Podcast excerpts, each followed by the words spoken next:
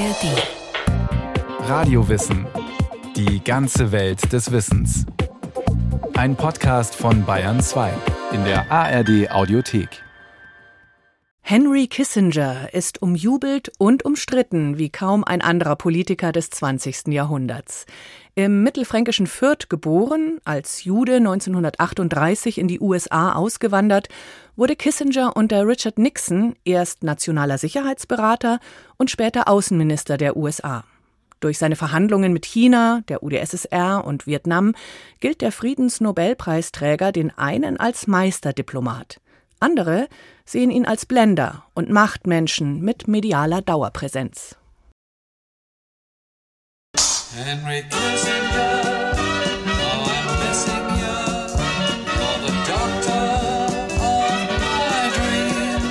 Wenn die britische Komikergruppe Monty Python einem Politiker ein eigenes Lied widmet, spricht das Bände über den popkulturellen Stellenwert und die Ausnahmeposition dieses Mannes. Und Henry Kissinger hat eine einzigartige Stellung inne, als Politiker und Person des öffentlichen Lebens – gleichermaßen geliebt und gehasst, hochgelobt und in hohem Maße kritisiert. Über welchen anderen Außenminister der Vereinigten Staaten wurden schon Lieder geschrieben, auch wenn der Monty Python Song naturgemäß voller Spott steckt und genau die Mischung aus Sympathie und Antipathie einfängt, die Henry Kissinger umgibt. Henry Kissinger, how I'm missing you. Henry Kissinger, wie ich dich vermisse. Du bist der Doktor meiner Träume, mit deinem Kräuselhaar und deinem gläsernen, starren Blick und deinen Machiavellihaften Intrigen. Klar, die Leute sagen, du seist sehr eitel und klein und dick und räumst alle aus dem Weg. Aber wenigstens hast du noch alle Tassen im Schrank. Henry Kissinger, der Mann, der nicht verrückt war, sondern in den Augen der Öffentlichkeit für Stabilität sorgte, in durchaus verrückten Zeiten. In der Ära von Richard Nixon und der Watergate-Affäre, die nicht nur das Amt des US-Präsidenten beschädigte, sondern auch das politische System in Washington einem gewaltigen Stresstest unterzog. Nixon war mit Watergate beschädigt. Man hatte einen Präsidenten vor sich, der die Öffentlichkeit nach Strich und Faden belügt. Und man glaubte mit diesem Präsidenten das wegen Vietnam angeschlagene weltpolitische Renommee der USA äh, nicht wieder aufpolieren zu können. Also er war in jeder Beziehung eine Belastung. So Professor Bernd Greiner. Der Historiker, Politikwissenschaftler und Amerikanist sieht im Watergate-Skandal den entscheidenden Grund für Henry Kissingers enormes und lang anhaltendes Renommee. Kissinger als damaliger Außenminister und Sicherheitsberater gibt den besonnenen, klugen Kopf und grenzt sich ab vom irrlichternden Präsidenten Nixon. Da war Henry Kissinger sozusagen der Gegenentwurf, die Lichtgestalt. Er war derjenige, der die Kreditwürdigkeit der USA vertrat, wohingegen Nixon jedweden Kredit verspielt hatte. Das kam ihm enorm zugute. Damit wusste er sehr gut umzugehen, zu seinem eigenen Vorteil. 2020 hat Bernd Greiner eine Biografie über Henry Kissinger veröffentlicht, mit dem Untertitel Wächter des Imperiums. Eine kritische Analyse von Kissingers Leben und Werk, seinem politischen Denken und Handeln, der Frage nach Schein und Sein und dem ausgeprägten Willen zur Macht. Also Kissinger hat sich ja selber über die Jahre stilisiert als der Genius hinter dem Thron der nächsten Präsidentschaft, der die entscheidenden Hinweise gegeben hat, wie man Außen- und Sicherheitspolitik formuliert, wie man sie umsetzt. Er hat das Bild von sich selber gezeichnet, nicht zuletzt in seinen Memoiren, als der verlässliche Anker in einer turbulenten Zeit, als jemand, der Nixon im Grunde genommen weit überlegen war, der dafür gesorgt hat, dass ein allzu oft erratisch agierender Präsident halbwegs zur Vernunft gekommen ist. Also diese Selbststilisierung zu einem Politiker in Übergröße, zum Chefdiplomaten und zum außenpolitischen Genie. Äh, dieser Selbststilisierung wollte ich mit dem Begriff Wächter des Imperiums entgegenarbeiten oder einen Kontrapunkt setzen und ihn quasi auf Normalmaß reduzieren ein Normalmaß, von dem in Kissingers knapp 4000 Seiten umfassenden Memoiren nichts zu spüren ist. Eine Autobiografie über ein Leben, einen Intellekt und eine Karriere larger than life. Darin verkörpert er die mythische Erfolgsgeschichte des amerikanischen Traums in vorbildlicher Weise. Einer, der sich emporgearbeitet hat, der aus der Fremde gekommen ist, der verfolgt wurde, dem Tode entronnen ist, der mit seiner Familie in den Vereinigten Staaten ein neues Zuhause gefunden hat und dort reich und berühmt wurde. Henry Kissinger, geboren als Heinz Alfred Kissinger im fränkischen Fürth. Dort meldet die Zeitung, die glückliche Geburt eines gesunden Jungen zeigen hocherfreut an, Fürth den 27. Mai 1923, Louis Kissinger und Frau Paula, geborene Stern. Die jüdische Familie Kissinger rechnet sich durchaus mit Stolz zum deutschen Mittelstand. Vater Louis ist Lehrer, Mutter Paula stammt aus einer wohlhabenden Familie und trägt dazu bei, dass die Kissingers in einer Fünfzimmerwohnung samt Haushaltshilfe leben können. Doch die Zukunft wird den Kissingers verbaut. Mit dem Ende der Weimarer Republik und der Machtübernahme der Nationalsozialisten gewinnt der Antisemitismus schnell die Oberhand. Juden werden von etlichen Zusammenkünften ausgeschlossen, darunter auch Stadionbesuche bei der Spielvereinigung Fürth, die 1926 und 1929 die deutsche Meisterschaft errungen hatte. Der kleine Heinz ist Fürther Fußballfan durch und durch und macht sich, unbeirrt von Verboten, auf den Weg ins Stadion. Dabei nimmt er auch Prügeleien mit anderen Jugendlichen, die ihm und seinem Bruder auflauern, in Kauf. Bücher werden seine Welt. Stundenlang schmökert Heinz in Geschichtswälzern, historischen Romanen und Werken der deutschen Klassik. Doch als jüdischem Kind ist ihm der Zugang zum Gymnasium untersagt. 1933 muss er von der städtischen auf die private israelitische Realschule wechseln. Im selben Jahr darf auch der Vater nicht mehr unterrichten und wird aus dem staatlichen Schuldienst entlassen. 1992 hat sich Henry Kissinger in einem Interview mit dem bayerischen Fernsehen an die Fürther Zeit erinnert. In diesen Zeiten lernt man menschliche Beziehungen kennen. Man lernt nicht nur die bösen Seiten, sondern auch die guten Seiten von den Leuten, mit denen man lebt. So habe ich wahrscheinlich in dieser Zeit mehr erlebt, als man in diesem Alter normalerweise ja. erlebt. Und es war für meine Eltern eine Tragödie. Für mich eine unangenehme Erfahrung. Für den Vater, Louis Kissinger, bricht eine Welt zusammen. Apathisch sieht er zu, wie die Gesellschaft ihn isoliert, wie alte Gewissheiten verschwinden. Und dennoch will er seine fränkische Heimat lange nicht verlassen. Es ist die Mutter, die letztlich die Familie rettet und darauf drängt, in die USA zu emigrieren. Zwei Monate vor der Reichspogromnacht verlassen die Kissingers im August 1938 die Heimat und emigrieren mit dem Schiff nach New York. Einigen Familienmitgliedern der Kissingers und der Sterns gelingt ebenfalls noch rechtzeitig die Ausreise nach Palästina und nach Schweden. Doch viele andere werden in Konzentrationslagern ermordet, darunter auch die drei Schwestern von Louis Kissinger. In zahlreichen Interviews wurde Henry Kissinger gefragt, wie sehr die Jugendjahre in Fürth und die Emigration sein späteres Leben bestimmt haben. In den Antworten blieb er immer eher vage und zurückhaltend. Jeder in Amerika würde gerne hören, dass ich sage, die Nazis haben mich schrecklich behandelt und dass das eine traumatische Erfahrung für mich war. Ich will nicht den deutschen Hass schaffen. Und ich war neun Jahre, als die Nazis an die Macht kamen und 15, als ich wegging. Und ich will nicht behaupten, dass was in diesen sechs Jahren geschah, für mein ganzes Leben so entscheidend war. Und es ist ja immerhin interessant, dass trotz all dem, das geschehen ist, ich eine große Verbundenheit mit Deutschland habe. Es waren schwierige Zeiten, aber es hat mir auch gezeigt, wie wichtig die Freiheit ist. Die Kissingers beziehen eine Wohnung in Manhattans Upper East Side, in Washington Heights, einem Viertel, das damals viele Flüchtende aus Deutschland aufnimmt und so den Spitznamen das Vierte Reich erhält.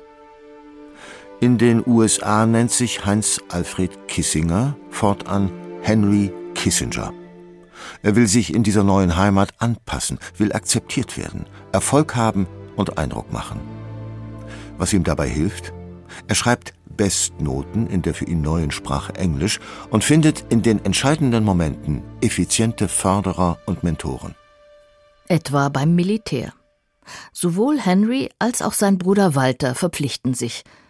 So wird Henry Kissinger im März 1943 mit den anderen Immigranten seiner Einheit eingebürgert und ist nun offizieller Staatsbürger der Vereinigten Staaten von Amerika.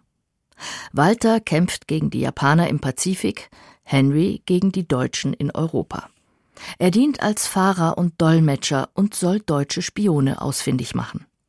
So ist er nach Kriegsende auf der Suche nach Experten mit Polizeierfahrung und lockt damit ehemalige Gestapo-Mitarbeiter in die Falle. Der bislang eher zurückhaltende Außenseiter blüht auf, wird zum begnadeten Redner mit einer Aura von Autorität und Arroganz. Zurück in Amerika beginnt er 1947 sein Studium in Harvard. Die Elite-Universität entwickelt sich seit dem Ende des Zweiten Weltkrieges zu einem Leistungszentrum des Kalten Krieges, gilt als Cold War University. Bernd Greiner sieht in den Harvard-Jahren die entscheidende Zeit, in der Kissingers Weltbild und seine politische Denkweise geformt wurden. Also in erster Linie war Henry Kissinger ein Kind des Kalten Krieges. Das waren viele andere auch, aber er in besonderer Weise war geprägt von seinem Studium in Harvard und dort insbesondere von seinem Doktorvater William Elliot. Und dieser Elliot war einer der kältesten Kalten Krieger, selbst nach amerikanischen Maßstäben der damaligen Zeit beurteilt. Und Kissinger hat Zeit seines Lebens sich einige grundlegende Bausteine für die Gestaltung von Außen- und Sicherheitspolitik zurechtgelegt. Der wichtigste dieser Bausteine heißt, die USA sind der natürliche Hüter der Ordnung. Und Stabilität gibt es nur, wenn dieser natürliche Hüter ein gewisses Übergewicht auf die Waagschale in der internationalen Diplomatie mitbringt, dass er anderen überlegen bleibt oder in der Position ist, andere gegeneinander auszuspielen. Das war eine Grundvoraussetzung seines außenpolitischen Denkens. Daran hat er nie gerührt. Für Bernd Greiner basiert Kissingers Vorstellung von Außenpolitik und Diplomatie auf drei unumstößlichen Grundsäulen. Erstens Amerikas Vorherrschaft ist unverzichtbar und Stabilität ist gleichbedeutend mit amerikanischem Übergewicht. So hat der Freiheitsgarant USA auch das Recht auf die Freiheit zu Alleingängen. Zweitens Führungsmacht braucht immer den Willen zur Gewalt. Diplomaten sichern Frieden vor allem dann, wenn sie auch das Handwerk zur Nötigung beherrschen. Außenpolitik muss vom Militärischen ausgehend gedacht werden, ansonsten verfehlt sie ihren Zweck. Drittens Macht beruht auf Angst. Keiner soll glauben, mit dem Eskalationspotenzial der USA mithalten zu können. Leitlinien, die Kissinger bereits in seinem Buch Kernwaffen und auswärtige Politik skizziert. 1957 sorgt er damit als 34-jähriger Dozent in Harvard für Furore. Das Buch dekliniert die Frage durch, wie nötige ich in Friedenszeiten anderen den eigenen Willen auf und wie behalte ich im Krieg die Oberhand? Und sind Atomwaffen geeignet, den politischen Gegner gefügig zu machen oder gar militärisch in die Knie zu zwingen, ohne das eigene Überleben aufs Spiel zu setzen? Für Kissinger fällt die Antwort eindeutig aus. Und er schreibt, das Atomwaffenarsenal der USA ist nur dann etwas wert, wenn wir bereit sind, es zu benutzen. Ansonsten begeht der Westen politischen Selbstmord. Aus Furcht vor dem Tod.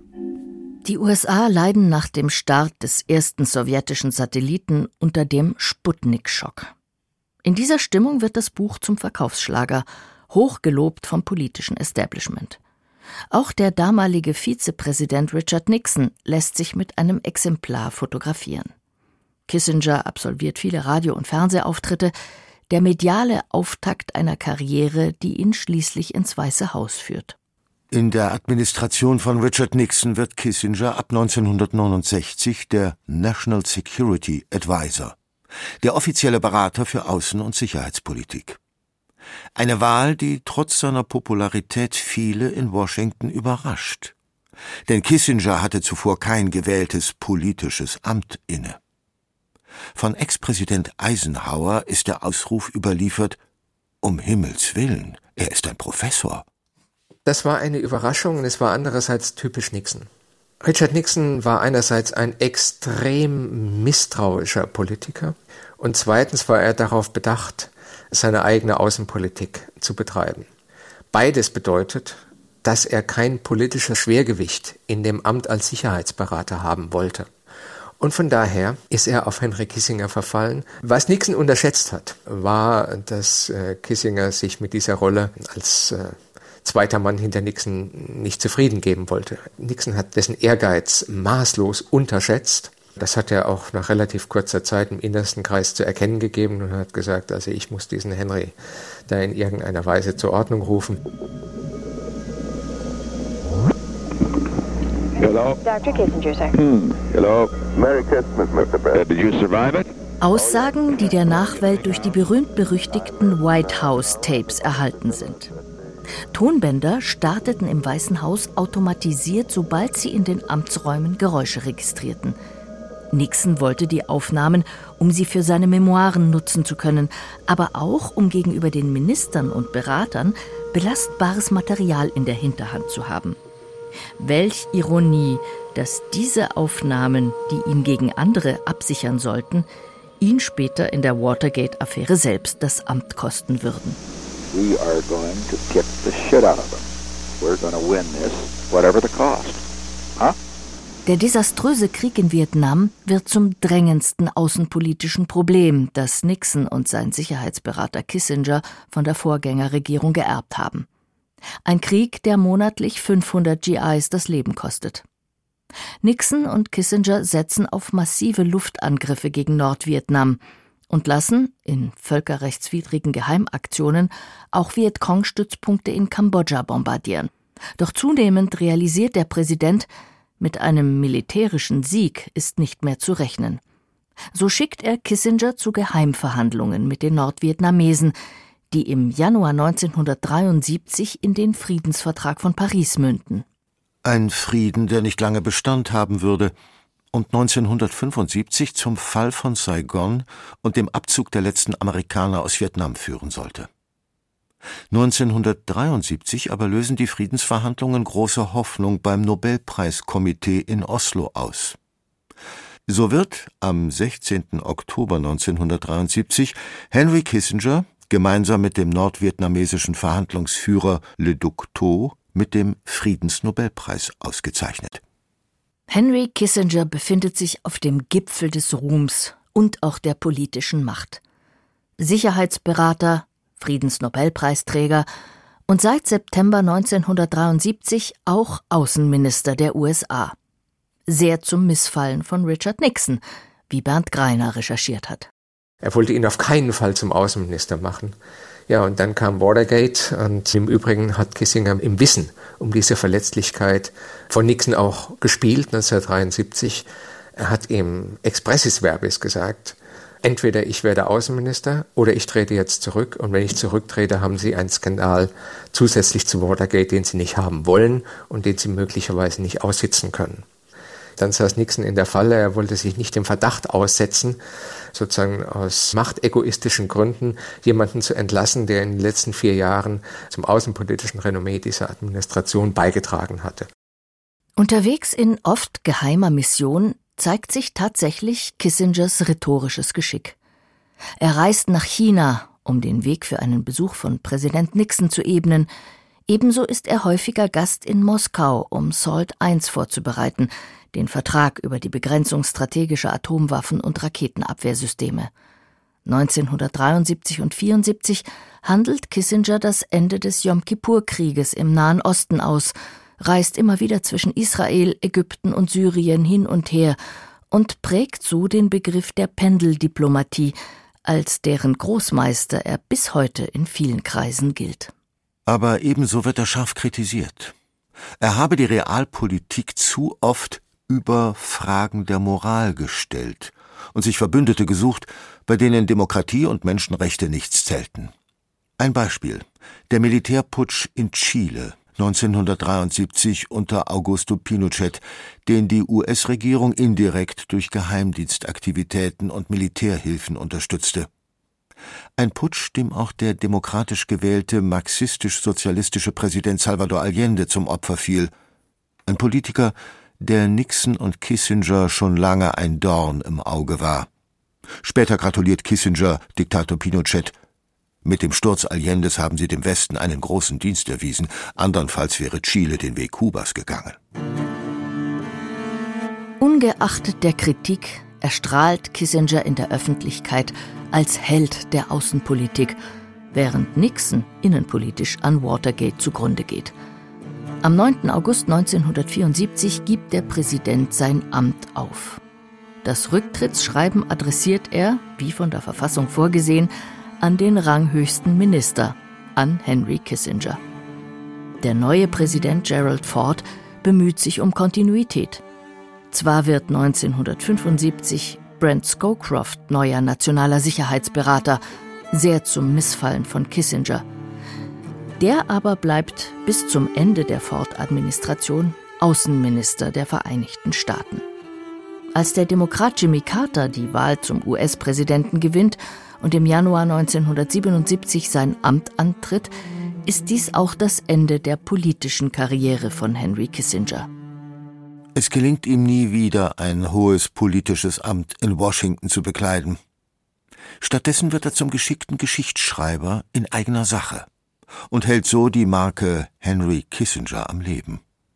Er gründet eine Politikberatungsfirma, veröffentlicht am laufenden Band Bücher, Essays und Streitschriften, geht in Talkshows, wird als Redner gebucht und hat sogar einen Gastauftritt im Denver Clan. Ruhestand bei Henry Kissinger undenkbar. Selbst im hohen Alter von 99 Jahren veröffentlicht er 2022 das Buch Staatskunst. Sechs Lektionen für das 21. Jahrhundert. Ob als junger Dozent in Harvard oder als Politpensionär Jahrzehnte nach dem Ende der aktiven Karriere, die Kunst, sich zu einer Marke in Übergröße zu machen, so der Historiker Bernd Greiner, beherrscht Henry Kissinger wie kaum ein anderer. So wurde er zu einer Ausnahmefigur, umstritten, aber immer im Scheinwerferlicht. Also Henry Kissinger besteht zu 100 Prozent aus Energie. Das macht ihm so schnell keiner nach. Wille, Energie waren die Grundvoraussetzungen für seine Karriere. Glückliche Umstände waren das andere. Aber er bringt eben diese Neugierde und diese Energie mit, die ihn bis heute im Grunde genommen befeuert und auch im biblischen Alter noch in die Lage versetzt, alles Mögliche, also von der Pandemie, von Covid über China bis hin zu Ukraine-Krieg unablässig zu kommentieren.